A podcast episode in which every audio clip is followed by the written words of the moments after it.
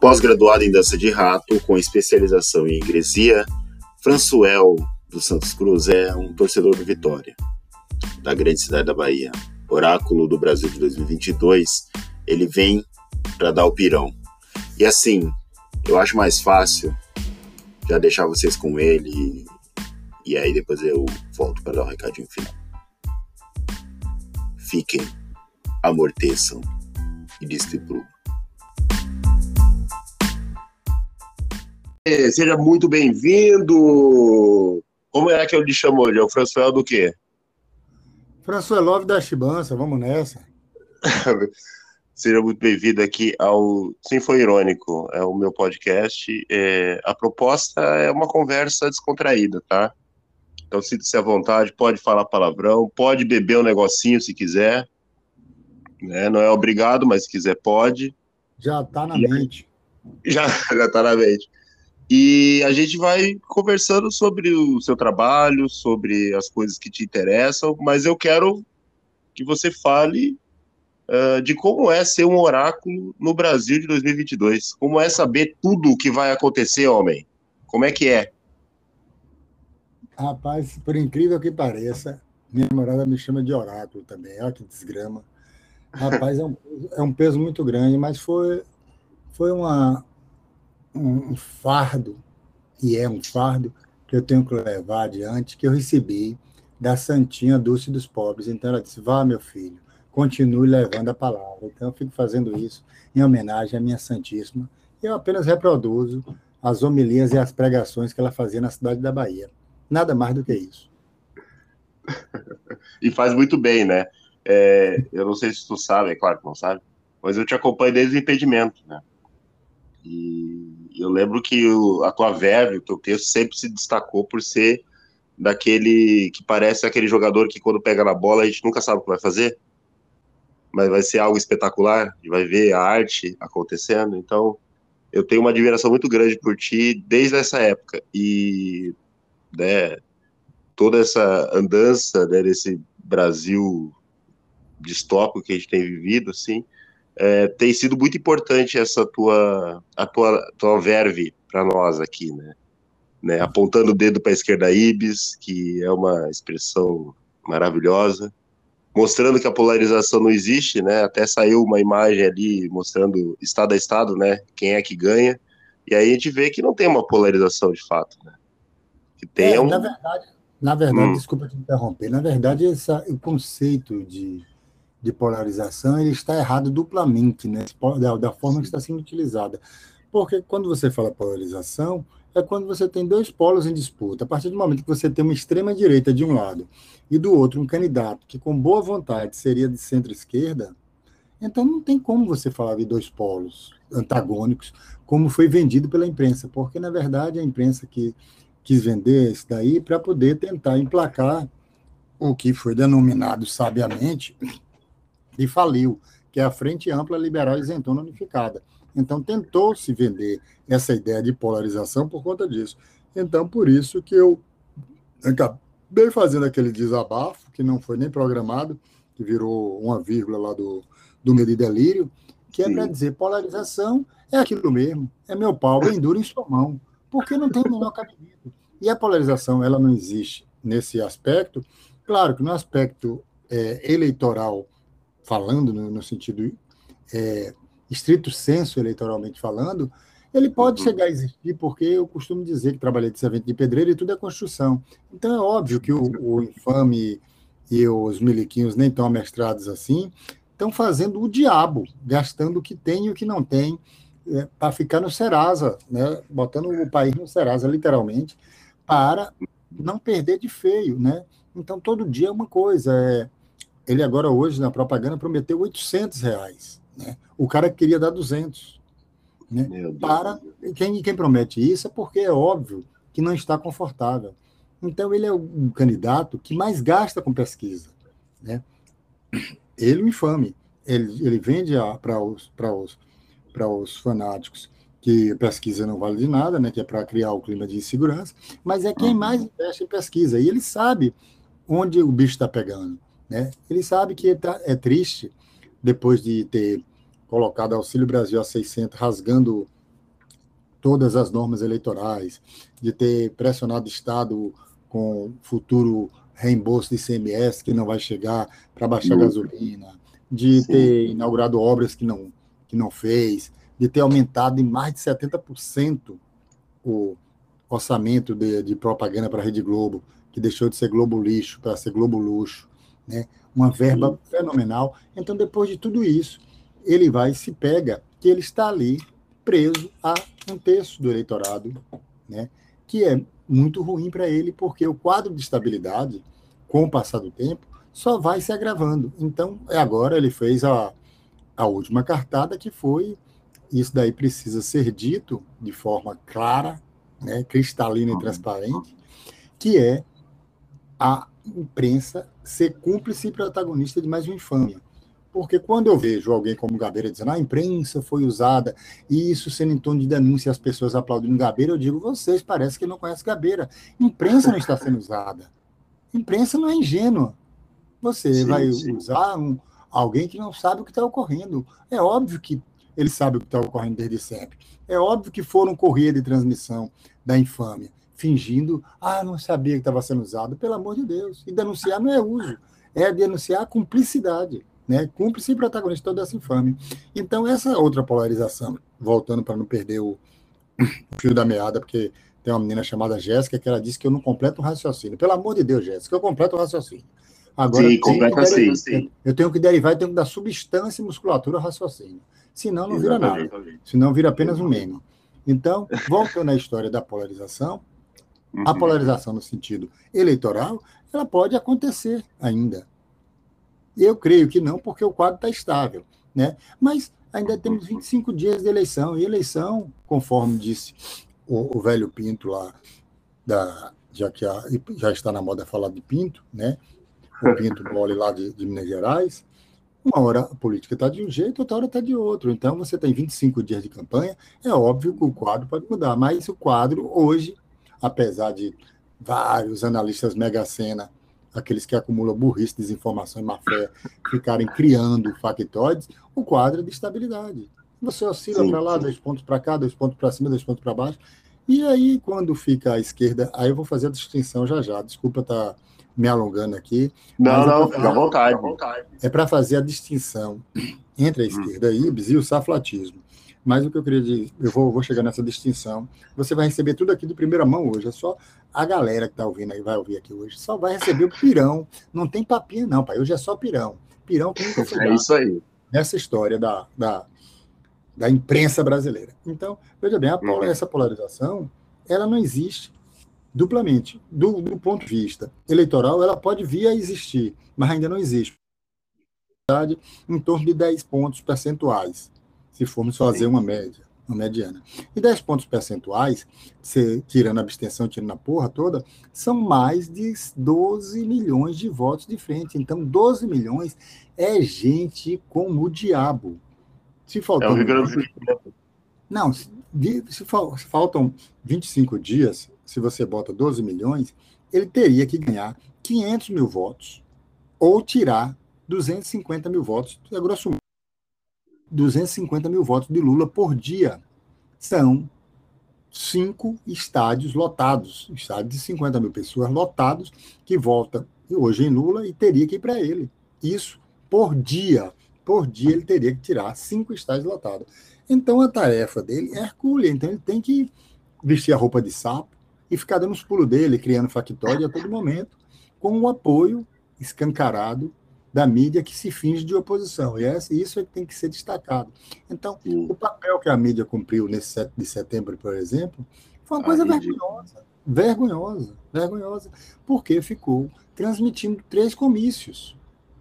Sim. Não existe isso, nenhum outro candidato teve esse tempo de duração. E é isso que as pessoas às vezes não entendem. Diz, ah, ah as organizações crime, oh, criminosas, não, as organizações jornalísticas Globo estão fazendo oposição quarto fazendo oposição quarto.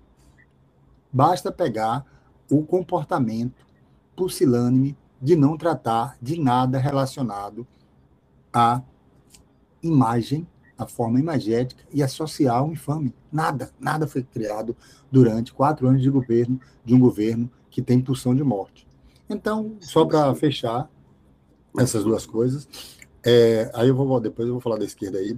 A polarização é isso. Polarização não há hipótese dela ser realizável no campo de vista político, porque não são dois polos idênticos, então não tem polarização, né? não são dois polos nem idênticos, nem idênticos na, nas extremidades, digamos assim, né? que, são, que sejam extremos, não são. Um está na extrema direita e o outro não está nem na centro-esquerda. E do ponto de vista também eleitoral, ainda não se tem nada que indique essa polarização, até porque o candidato que está em primeiro lugar tem mais de 10 milhões de votos de frente. Então, não, não, não, não existe isso. É um conceito de burrice, né? de burrice quando não de má fé, quando não acumula tudo. E em relação à esquerda Ibis, é que eu estava pensando hoje, porque um amigo veio falar, ah, você viu o saflatismo da esquerda Ibis? Tá? Eu falei, não, tem que, vamos diferenciar. A esquerda uhum. Ibis, né, que é aquela que tem tesão pela derrota, e muita gente não sabe por que Ibis, porque é, tem um monte de gente hoje repetindo a porra da esquerda Ibis sem saber nem de onde começou, e se, se, dizendo é, dona do conceito. Claro que eu não vou ficar disputando conceito ou qualquer bobagem que eu criei, porque isso daí não vai me encher, não vai pagar minhas canjibrinas. Mas o Ibis, o Ibis, já que você falou do impedimento, o saudoso impedimento da tarde de futebol, quando eu criei o conceito de esquerda Ibis, é em relação, muita gente está pensando que é em relação ao hotel, que tem é, acomodações ruins. Não, não, em relação ao time. Né? É em relação ao time, vocês estão reproduzindo burramente, sem nem saber o que é, e estão se dizendo dono do conceito, que eu nem quero que seja meu, vocês podem pegar para vocês, mas aprenda pelo menos. O IBIS aí refere-se ao time de Pernambuco, do Sim. glorioso Mauro Shampoo, que tem até um Sim. Oh, é verdade. Um Simas, né? Simas foi muito, eu fui muito descortês com ele, porque eu ia passando correndo um dia no Pelourinho, ele me parou para me dar de presente o livro e eu nem agradeci, porque eu estava em, em um outro compromisso.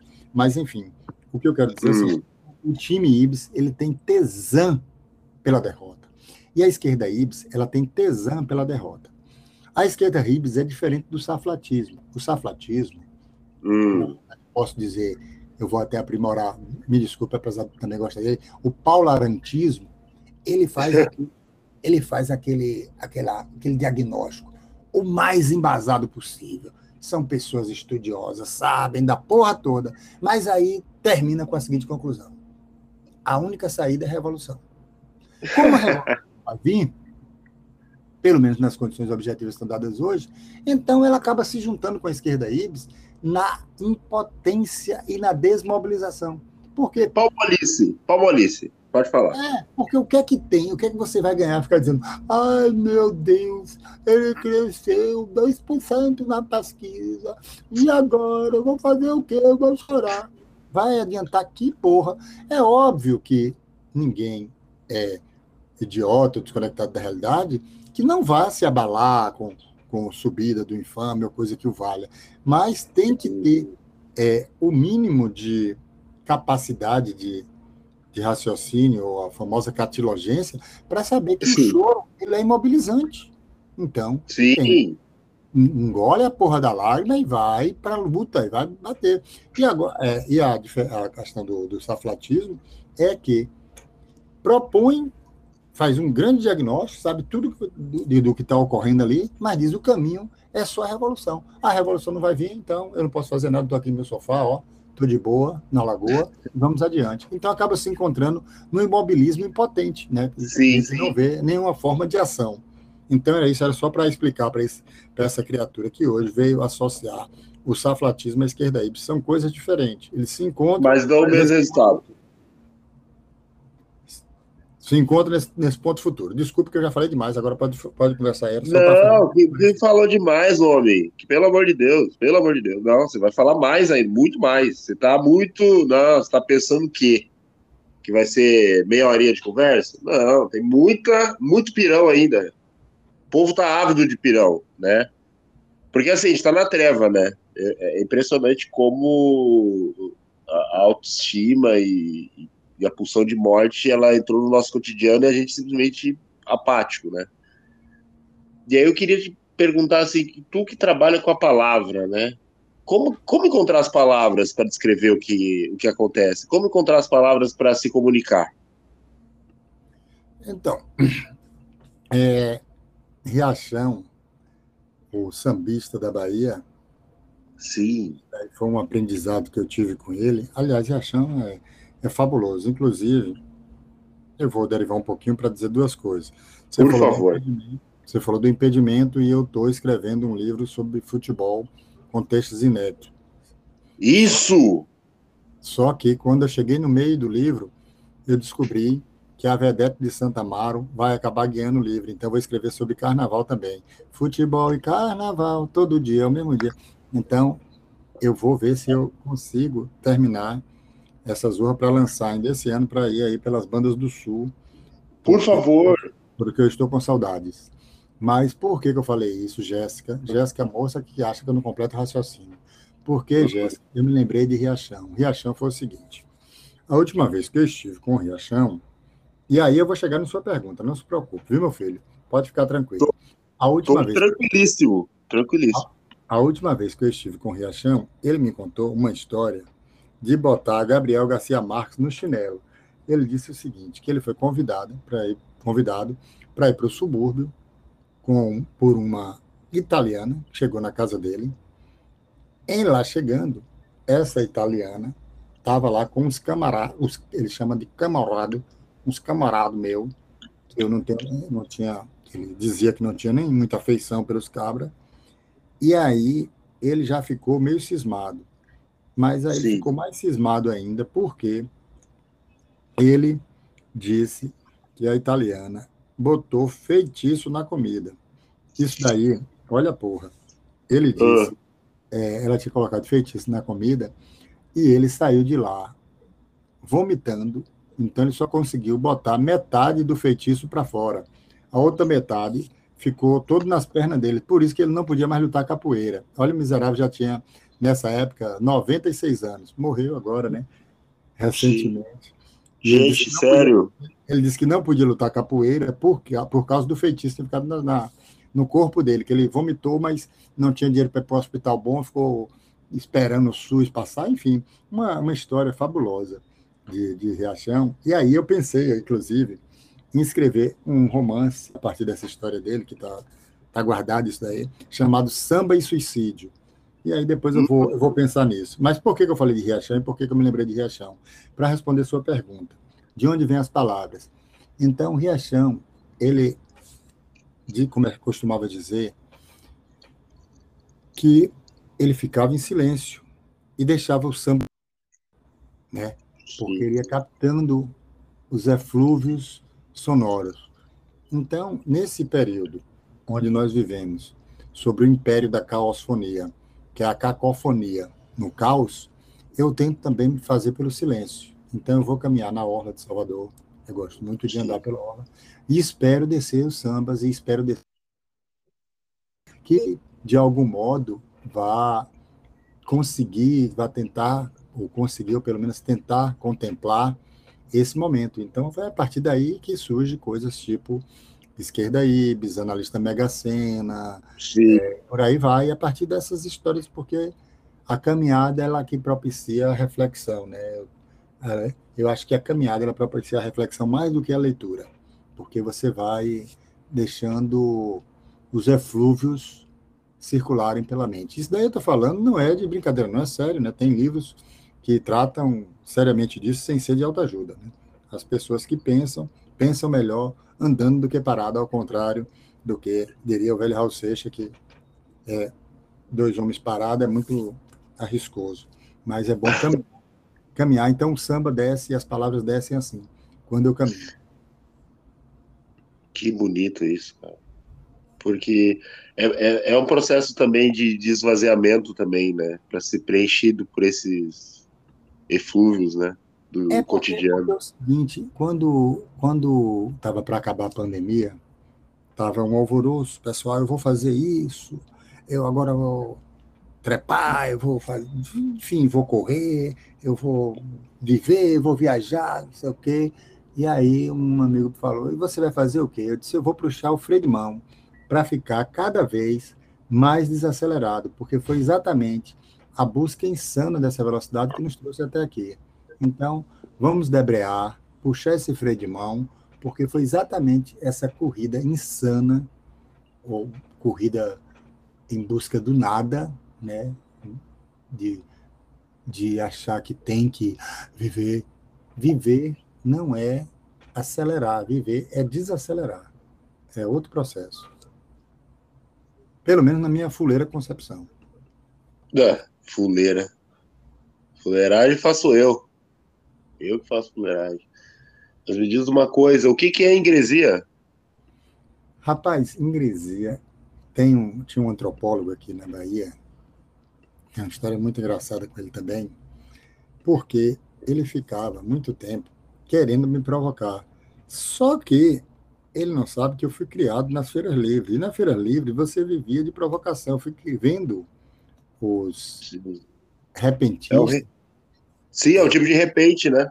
É, os repentistas viviam, vivem de provocar uns aos outros. Sim. Isso daí sobrava para todos, as pessoas que conviviam ali. Então você convivia naquele mundo do desafio. Então você tem. Eu fiquei com o couro curtido nas feiras livres desde lá de trás, como diria o velho Brizola. Sim, então, velho Brizola. Não vou esquentar a cabeça com provocações baratas. Então ele ficava me provocando, achando que eu ia cair no, no, no, no, no grupo dele, como a gente diz aqui na Bahia, né? Que é o, que é o famoso clickbait, né? Que tem hoje. Uhum. A gente chama de grupo. Quando a pessoa está querendo jogar um grupo, eu não vou cair nesse grupo. Então ele ficava achando que eu ia cair né, no, no grupo dele. Aí ele ia para a rádio, aí dizia que eu não era masculinástico, enfim, todo tipo de provocação. É, é, sério, ele é professor da antropologia, morreu, bergaria. Ele era.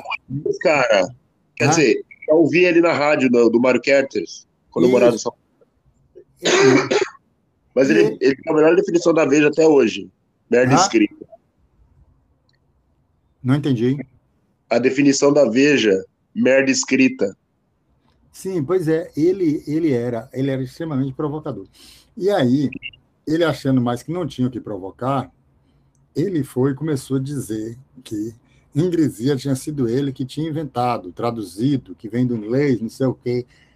Aí, aí um dia chegou, eu falei, eu vou escrever um texto. Aí escrevi um texto sacaneando com ele apenas. Aí ele foi ler o texto na rádio, que ele queria, na verdade, era buscar uma polêmica, né? Só que eu não queria, eu não estava afim de essa polêmica. Não estava afim de, não estava disposto a isso. Mas, enfim, aí ele fez um tratado sobre a origem do Grisia. Mas Grisia, para mim, ela vem também do sertão. Porque, hum. na verdade, minha mãe, lá em casa é muito engraçado, porque eram dez filhos, morreram três, ficaram sete.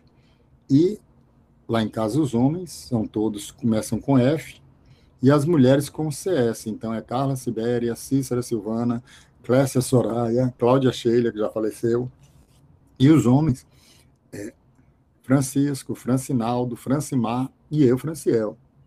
E minha mãe ficava cozinhando aquelas carne, fazendo comida para essa multidão de gente, e eu ficava feito um satanás ali na cozinha, pegando pedaço de carne enquanto ela olhava para o lado e tal. E ela dizia: sai daqui, Francisco, Francinaldo, Francimar, Satanás, porque ela não lembrava o nome, né? Então ela acabava dizendo qualquer coisa do tipo: Satanás, sai daqui. E, e eu continuava ali: menino, deixe de ingrisilha, né?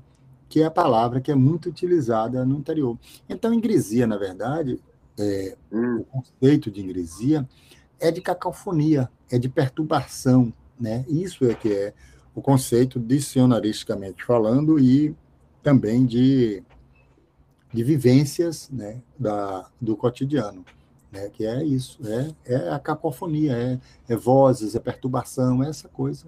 E é, é o incômodo. eu gosto disso, é um incômodo exatamente o incômodo. Então, ingresia é o incômodo, é tirar da posição do conforto. Tipo o calor de Salvador, assim. Tipo, o calor de Salvador. O calor de Salvador, às vezes, tira, lhe tira da posição de conforto, aí faz você ir para a praia. Aí você vai ficar já em outro patamar. Você tem que ficar dentro, dentro da água, do Porto da Barra, fazendo outras reflexões, porque a água do Porto da Barra, ela tem sorrisal. Então você deita na água assim, aí você sente o sorrisal entrando em sua mente.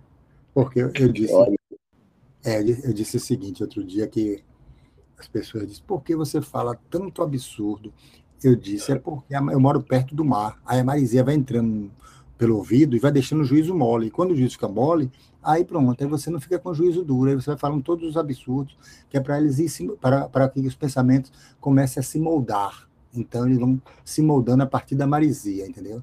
Da boreste. É isso que faz a pessoa pensar diferente. Meu Deus. Homem, você. Olha, olha seu pessoal, eu não, eu não tenho, não tenho nem palavras, né? Depois disso tudo aí. O homem é uma máquina.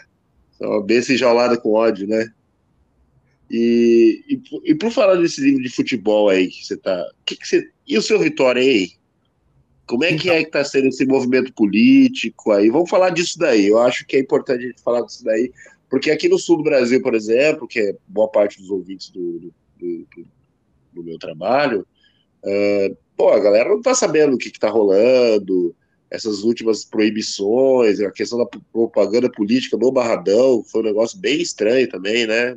Vai falando sobre isso daí, eu acho que é importante a gente colocar eu isso acho, na pauta. Eu acho que o Brasil não se deu conta ainda, e talvez só vá se dar conta depois do ocorrido, da fabulosa movimentação que vem ocorrendo nas eleições do Vitória. Não só num processo eleitoral propriamente dito. E eu falo isso sem nenhum. É, é, sem despido de qualquer desejo de protagonismo, é, megalomaníaco, coisa que o valha. Não, eu falo isso porque é apenas o retrato fiel da Bahia conforme diria Riachão, para usar uma frase de Riachão. É o, é o retrato fiel do que está ocorrendo. É uma revolução que as pessoas ainda não se deram conta. E também não sou eu que vou ficar contando para os outros o que é a revolução. A revolução você percebe ou não percebe. E essa revolução que está ocorrendo, ela é de uma magnitude fabulosa. Como diz meu querido amigo Wagner Moura, o Vitória é o microcosmo do Brasil. Então, essa revolução que está ocorrendo agora, ela vai se espalhar como uma faísca que depois as pessoas vão se dar conta do tamanho disso. Por que, que eu estou falando isso? Porque pela primeira vez na história do futebol brasileiro, pela primeira vez, não tem nada. Ah, tem, não tem, não tem nada parecido. Pela primeira vez na história do futebol brasileiro, você tem um grupo de torcedores surgidos na arquibancada, que está disputando as três instâncias de poder do, de, um clube. Do tamanho do Vitória, que tem mais de um milhão de torcedor. Né? Não vou falar de clubes menores, nada contra os clubes menores, até porque eu tenho um grande apreço pelos clubes pequenos, menores, tal, e medianos, tal. Mas assim, eu digo do, por conta do impacto que vai causar na vida de mais de 2 milhões de pessoas, de 3 milhões de pessoas. Então é muita gente.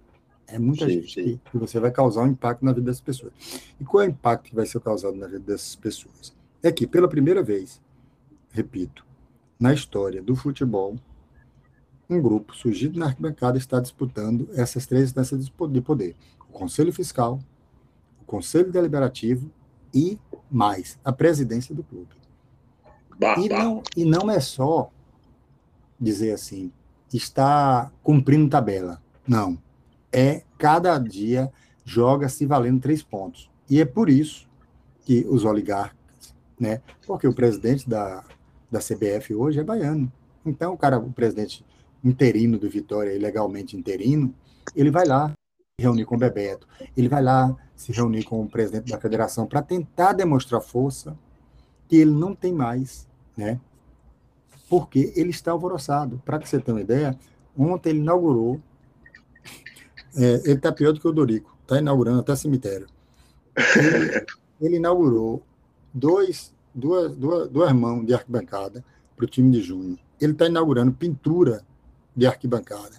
Ele está fazendo todo tipo de é,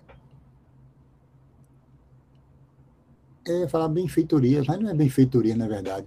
Ele está é, buscando todo tipo de subterfúgio para tentar sair das cordas. porque literalmente a Frente Vitória Popular colocou os oligarcas nas cordas. Eles não imaginavam isso. Ah, tipo, ah, os comunistas, é, os moleques de arquibancada, eles não vão nem conseguir formar chapa. Porque para você formar uma chapa, você tem uma série de. Burocracias, é, né? Burocracia, de empecilho. Então você tem que reunir pelo menos 100 sócios com mais de 18 meses, para começar, para você ter um processo de formar chapa. Depois você tem que ter, para se candidatar, cada pessoa que for se candidatar, por exemplo, para o conselho é, gestor, para a presidência do conselho deliberativo ou do conselho fiscal, tem que ter pelo menos 36 meses ininterruptos de associação ao clube. Então, tem uma série de, de obstáculos e dificuldades que eles não acharam que, que um, um grupo surgido na arquibancada ia conseguir. E eles, tipo assim, ah, eles vão, na verdade, eles vão querer compor, eles vão, enfim. E aí eles mandaram diversos emissários, só que a gente não quer isso compor, não vai compor com, com essa galera, e nós decidimos que vamos ser oposição a, a esses infames. Não oposição à vitória, porque eles querem vender, ah, são oposição à vitória. Não. Ninguém lá na Frente Popular é oposição à vitória. Nós somos oposição a esses cardeais esses abutres que se fingem de cardeais. Então, uhum. voltando à maravilhosidade desse processo, é isso, é que essa chapa, ela traz em si esse germe da revolução, que é os torcedores tomarem conta do clube. Porque uma coisa é você formar uma chapa para o Conselho Deliberativo. A gente não formou sua chapa para o Conselho Deliberativo, a gente formou uma chapa competitiva para disputar a presidência do clube. Então, daqui eu não sei que dia esse, esse programa vai no ar, mas daqui a, a menos de 10 dias, no dia 17 de setembro, agora, no próximo sábado, esse sábado, agora 8, uhum. a gente vai ter a eleição. E eles estão alucinados, né? Os, porque eles não esperavam isso, né? E eles estão, para que você tenha uma ideia, na, no Barradão, eles colocaram, a, o sócio pagava o mesmo preço de cerveja dos torcedores, que não são sócios. Nesse último jogo, eles colocaram a cerveja verde, a pequena, da garrafa, por a, lá, aquela verdinha, que eu não vou fazer propaganda, que eu não sou otário, por 12 reais para os não sócios e para o sócio por 9 reais, porque eles querem caramba, caramba. É, eles querem agradar o sócio de qualquer maneira, então. E o cara está o tempo todo na, na, na nos programas né, dos influencers, na, botando melzinho na boca dos influencers, da imprensa, o rádio. Então tem radialista esculhambando com a frente. Não vai adiantar, meu filho. Sabe por quê? Porque nós temos o couro curtido na arquibancada. E como diria Gabriel Cohen, né, aquele sociólogo, só vai compreender o Brasil e o Vitória quem tiver os fundilhos da calça esgarçado no barradão. Vocês não têm, a gente tem.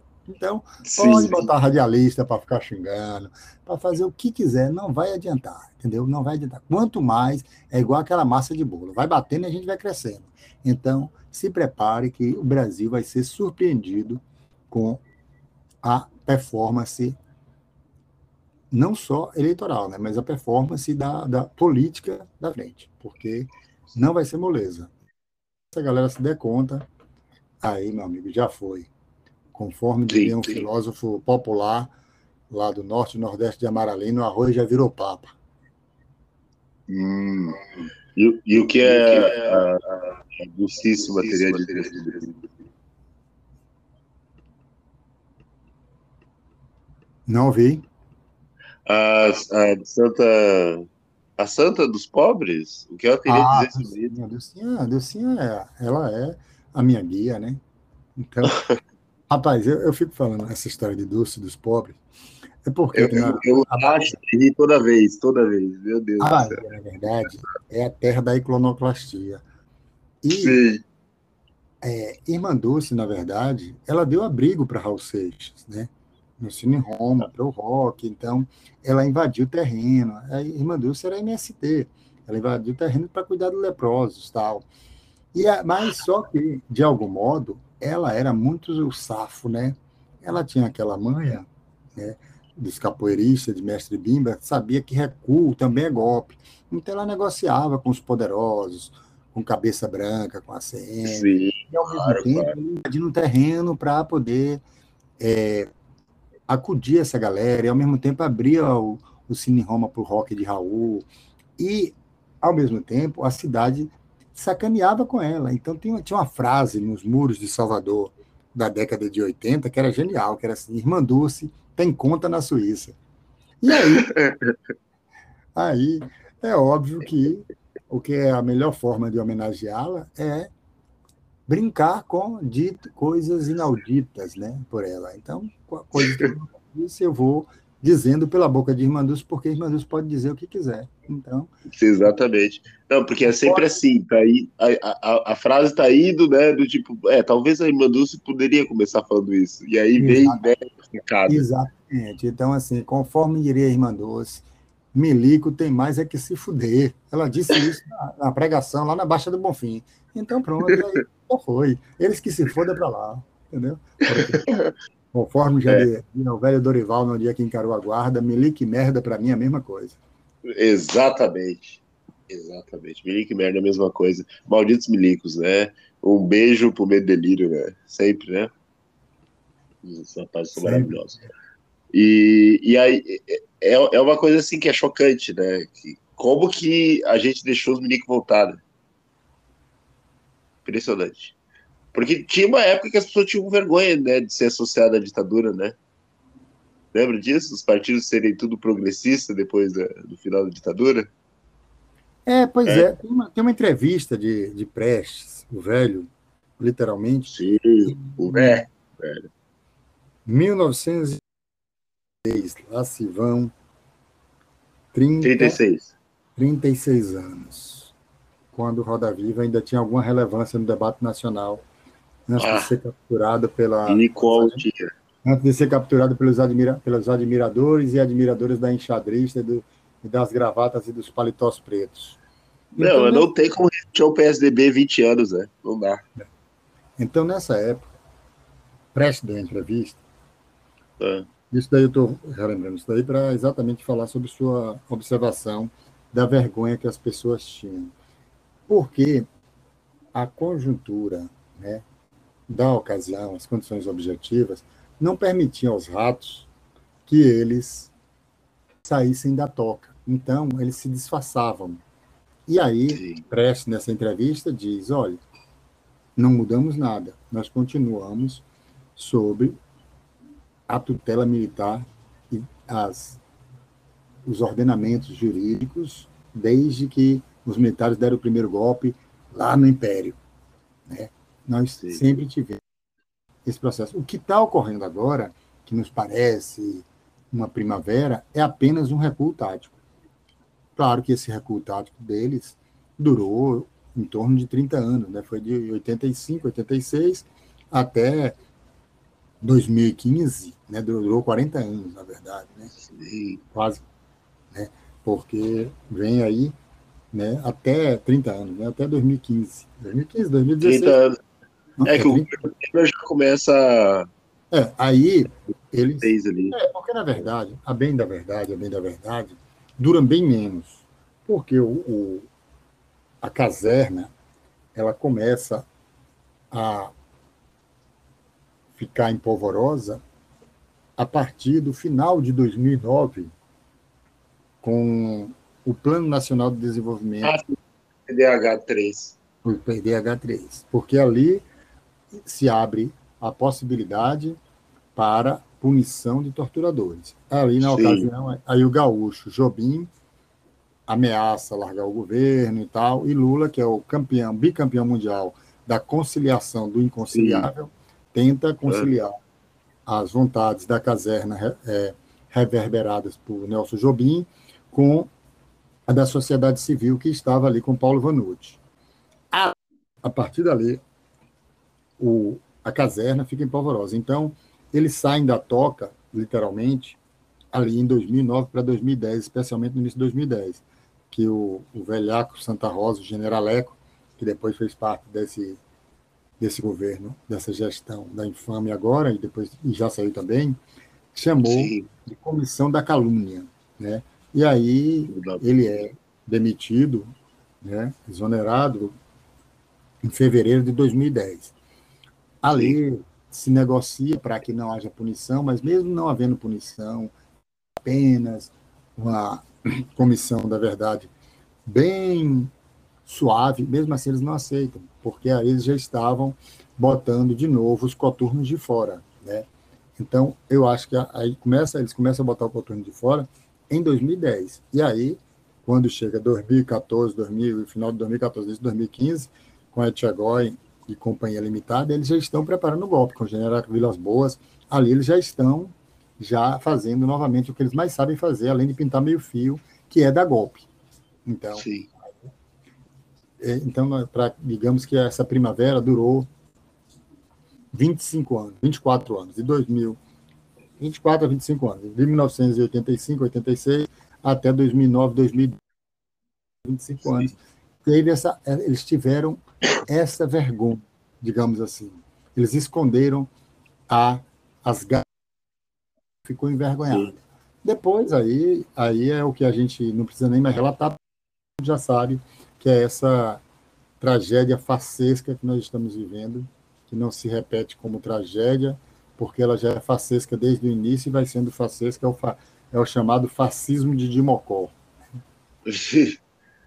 Nossa Senhora, é impressionante, né? Impressionante. Diz que vai atrasar a segunda parcela né, do, do, do benefício, né? É, eles não têm, então, é, na verdade, é porque não tem capacidade instalada para dar golpe. É isso que eu acho que, que é a questão, sabe? Não tem inteligência mesmo. Não tem... É, falta. Eles que... parecem burros, agem como burros, mas não se enganem, eles são burros. Sim, eles são mesmo. É, é, é isso mesmo. Porque a, a esquerda Ives é que gosta de incensar os lances de xadrez 3D ah, do Bolsonaro. Né? Rapaz, olha, deixa eu te dizer uma, uma história. Em todos esses movimentos de direitona radical, de extrema direita, eles pensaram no pós, no adiante.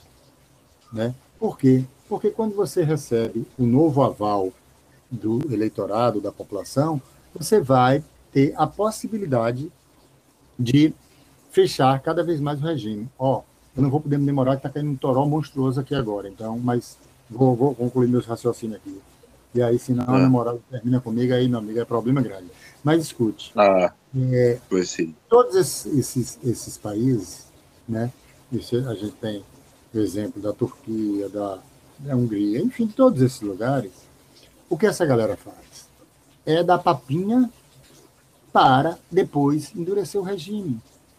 Ele teve tudo de mão beijada, porque ele pegou o governo depois do pior governo avaliado da história, que foi o governo do vampiro. Então, Sim. se você pegar, muita gente não se lembra, mas pegar as pesquisas de janeiro de 2019 ou dezembro de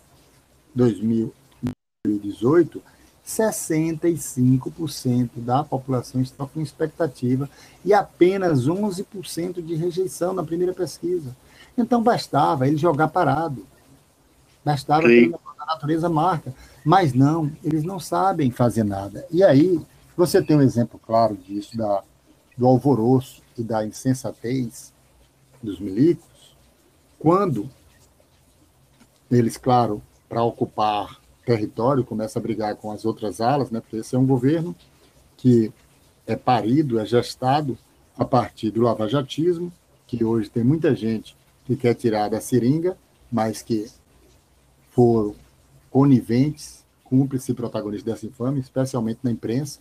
Né? Sim, mas... a dona, dona Vera. Dona Vera. Não, Vera, é, Andreasa, enfim. E essa, essa... aí? Reinaldo Azevedo, era Sim. pupilo de Olavo Carvalho, quando todo mundo já sabia que era Olavo Carvalho. Ele foi de grande intelectual, ele foi romper com Olavo Carvalho depois. Ele é também, não dizer o, o responsável, o grande responsável, até porque ele não tem essa relevância, mas ele é um dos irresponsáveis por esse caldo de cultura que foi criado. Então, essa galera toda que hoje está tirando ondinha que está fazendo é, botox para parecer diferente, são todos irresponsáveis. Então, mas é, só para completar, esse governo ele é parido, né, ele é gestado por essa onda lavajatista, né, pela onda miliciana, militar, fresca, né? É bom lembrar que etimologicamente milícia e militar têm a mesma origem, que é militia, né, lá do latim, mas então não, não se desgruda, e pelo, por aquilo que a teóloga alemã Dorothy chamava de cristofascismo, né? que é esse neopentecostal, ela chamava, chamou isso na década de 70, ela né, fez esse conceito, mas é, é o que vem, é o que, é o que dá a substância popular a esse governo, né? que é o que segura, porque o milico tem, tem aquela pólvora que vai estourar, tal, tal. O lavajatismo tem a, a pilha da, da imprensa e, e da, do, de setores amplos do Poder Judiciário, mas a grande massa vem do tal cristofascismo, né, que é dos evangélicos. Mas então, o que eu tô, por que eu estou falando disso? Porque os milicos eles são tão burros que eles começaram a criar atritos e tentar ocupar espaço de todos os outros, porque eles queriam ser né, cabeça, tronca, membros, entranhas, a porra toda do governo. E aí, Sim. o que é que ocorre? Para que você tenha uma ideia de como eles são estúpidos. Não só parecem. Eles acreditaram, eles acreditaram no meados de 2021, antes de meio do ano de 2021, que a pandemia estava encerrada. Eles acreditaram piamente nisso. Então, o que, é que eles fazem? Eles vão ocupar o Ministério da Saúde para que o rei da logística, Pazuzu, apareça como homem que debelou aquilo ali e poderia ser o vício até o cabeça de chapa, eles escanteariam o infame. É, o projeto militaresco era esse. Só que. Era esse? É, eu creio que sim, eu estou falando isso. Assim, você diz assim, ah, você tem informação da Caserna? Não, eu estou dizendo de minha percepção. Porque não, não tem lógica nenhuma você tirar pessoas que são da área, né? Porque, independente de serem infames ou não, ou Nelson Taik, não sei quem, papapá, eram da área médica. Né? Eu tinha conhecimento da área. Pazuello não sabia nem o que era o SUS. Ele, ele falou, diz isso, né? Ele diz isso. Então, como é que um cidadão que não sabe de nada disso vai ocupar o posto mais importante do país naquele momento? Porque eles fizeram os cálculos errados e acharam que a pandemia estava se esvaindo, estava indo embora. E aí, não ele aparecer como grande herói nacional. E da ativa, né? E da, da ativa. ativa. Da ativa. Aí, quando há o recrudescimento da nova onda da Covid, ele não sabe mais o que fazer. Ele fica perdido. Né? Ele é o famoso sargento pincel do fascismo de Dimocó. Ele vai pegar, ele vai pegar o extintor e sair gastando a, a, a todo o material sem saber onde apagar os incêndios. Então, essa é, que é a realidade. E aí, eles perdem esse. Eu digo isso para mostrar como eles se desgastam sozinhos. Né? Então, tem um. um para ter um exemplo de ontem, tem um monte de idiota falando da, que aquela besteirada que ele disse, foi proposital para desviar. Não, não foi proposital, não. É ruim para ele, do ponto de vista de ampliar o eleitorado, estar diante de um presidente de outro país, numa data comemorativa, independente de eu achar, entender que ela tem valor nenhum, porque a independência real ocorre na Bahia no dia 2 de julho. Mas, exatamente, exatamente. Independente, independente disso, independente de qualquer coisa, independente de qualquer coisa, não é cabível que um presidente de um país vá ficar falando que o pau dele é duro, que o pinto dele não cai.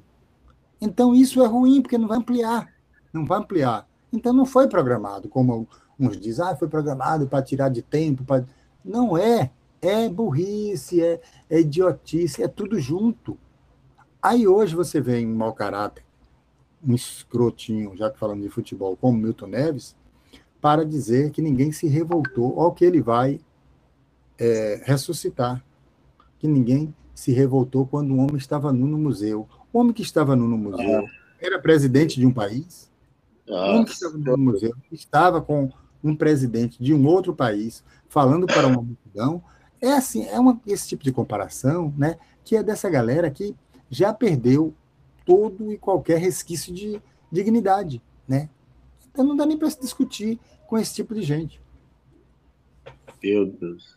Não, é, é, é, assim, é lodo, né? É lodo em cima de lodo. lodo é o lodo movediço, né? É, aí um amigo até falou, ah, por que você não falou isso, marcou? Eu digo, olha, primeiro que eu não vou, porque é, é o seguinte, se você entra no chiqueiro para é, debater ou brigar com um porco, quem vai sair sujo é você, o porco já está lá no chiqueiro, então deixa ele lá, meu amigo. Não vou gastar minha catilogência com um vadio desse. É, com certeza. Com certeza. Nem faz sentido, né? É, é o negócio de jogar o xadrez com o povo, né? É, é. isso. E, e, e, e, o que que você. Assim, ó, o que que você me fala desse Moro aí? Porque o lavajatismo sobreviveu ao Moro, o bolsonarismo com certeza vai sobreviver ao Bolsonaro, né? Mas o Moro, pessoa física, como é que tá sendo essa descida ao Parará? Porque para mim ele desceu ao Parará, né? Sou eu, ó, chegou bem então, perto do sol, né? No dia 3 de abril, eu dei entrevista na TV Fórum. Ele ainda estava sendo um player. E aí, o pessoal me perguntou exatamente sobre ele. E tá aí no YouTube, depois no, vocês podem botar no Google, no YouTube e tal, para pesquisar lá. A frase que eu disse para desenvolver o, raciocínio. A batalha de Moro, atualmente, vai ser, a partir de agora, vai ser contra.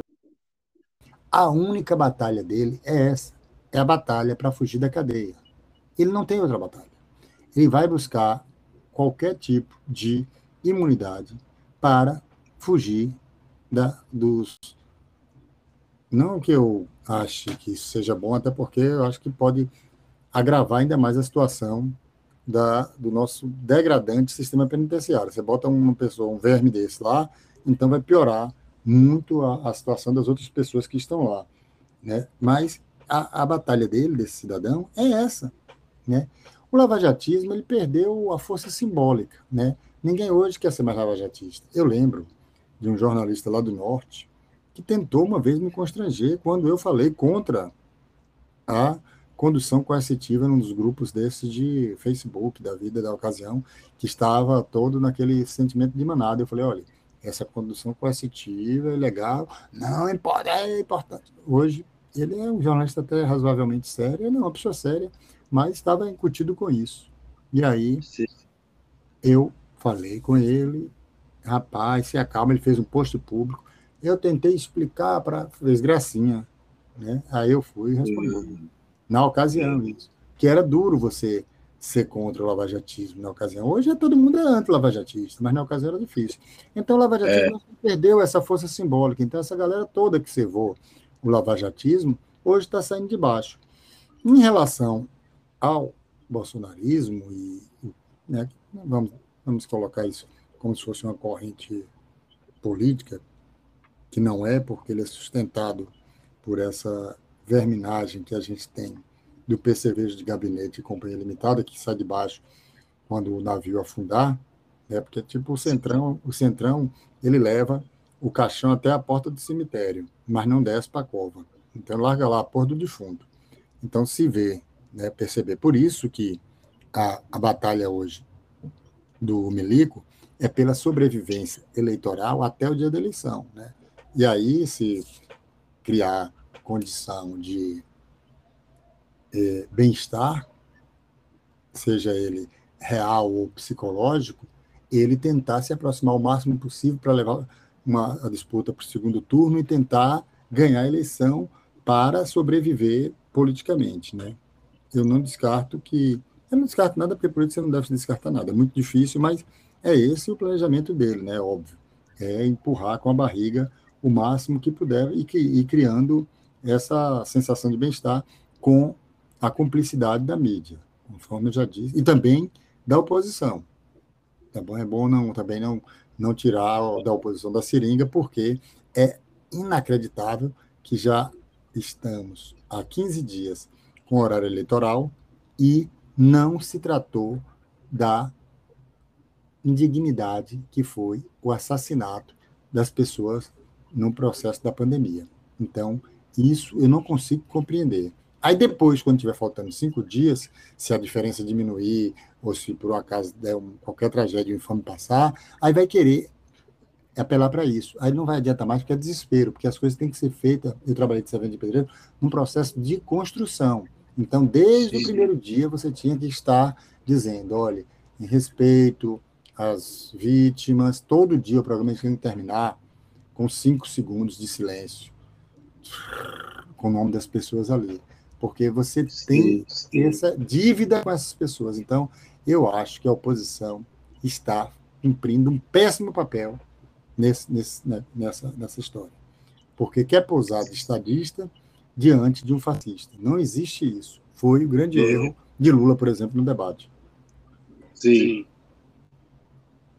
Foi, foi, para mim assim, não foi uma decisão equivocada do Lula. Ele tá jogando, tá jogando com o regulamento debaixo do braço, né? É, meu time, o Grêmio, é característico por isso. Né? O Grêmio do Filipão era pragmático assim, ó, regulamento embaixo do braço. Mas quando você tem juiz e quando você tem do outro lado um time que vai respeitar as regras do jogo. Quando você, você pode jogar com o regulamento debaixo Sim, do braço, se você está é. Tá jogando com um time que não vai furar a bola, que não vai fazer gol de mão Sim. a toda hora e que Sim. pode fazer e que não está se importando com isso, então é isso. Né? É essa história. É. Sim, sim. Então, e, e, e, e para manter essa metáfora do regulamento, uh, o Bolsonaro ele é fascista justamente porque ele não respeita regulamento algum. Né?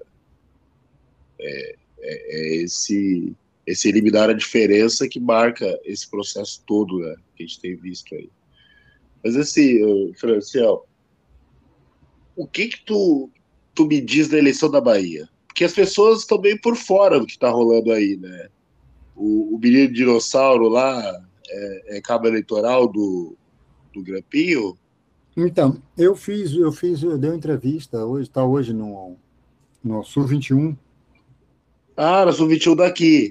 Uhum. Depois Aí, eu pego o link e boto na postagem. É, bote, bote para a galera ouvir, porque aqui, a, senão vai acabar acontecendo uma separação que vai ser pior do que a Guerra do Paraguai. Então, porque eu estava disposto aqui a gente conversar mais um pouquinho, mas está chovendo e a moça aqui está me chamando, porque eu vim direto do trabalho para conversar contigo. Mas na Bahia, ah, na Bahia, pra, só para não deixar de responder, na Bahia uhum. a gente tem um histórico de viradas desde 2006. Então, Sim. a eleição Já... é, a eleição parece que está ganha para é, Grampinho, que ficou ofendido porque eu chamei ele de Grampinho, um nome tão carinhoso. Aí eu fui obrigado a chamar no inglês baiano Little Creep. de Little Creep. É, Little Creep acha que está com a eleição ganha, mas eu não daria como favas contadas, porque você tem a máquina do governo do estado que vai atuar no interior. Então, por exemplo, eu lembro que na eleição de 1982, João Duval teve menos de 20% na capital e foi eleito é, ah, governador. Sério? É, porque os votos vêm do interior. Né? A maioria Sim. dos votos vem do interior. Né? A Bahia tem mais de 10 milhões de eleitores e 80% desses votos estão no interior.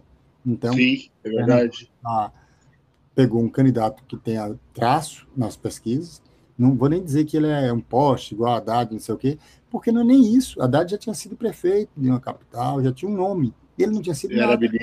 Ele não tinha sido nada a não ser tem um trabalho no MOC, né, no Movimento de Organizações Comunitárias, e acabou desembarcando na área da áspera é, pasta da educação, que é a educação pior avaliada do Brasil. Então, ele pegou dois pepinos de uma forma só, mas mesmo assim a máquina governamental não é moleza. Então, é óbvio que Grampinho também não formou nenhuma coligação partidária, formou um conglomerado midiático, porque ele é dono da TV Bahia, que é a retransmissora da Globo, a vice Sim. dele é da TV Aratu, que é a retransmissora da, do SBT.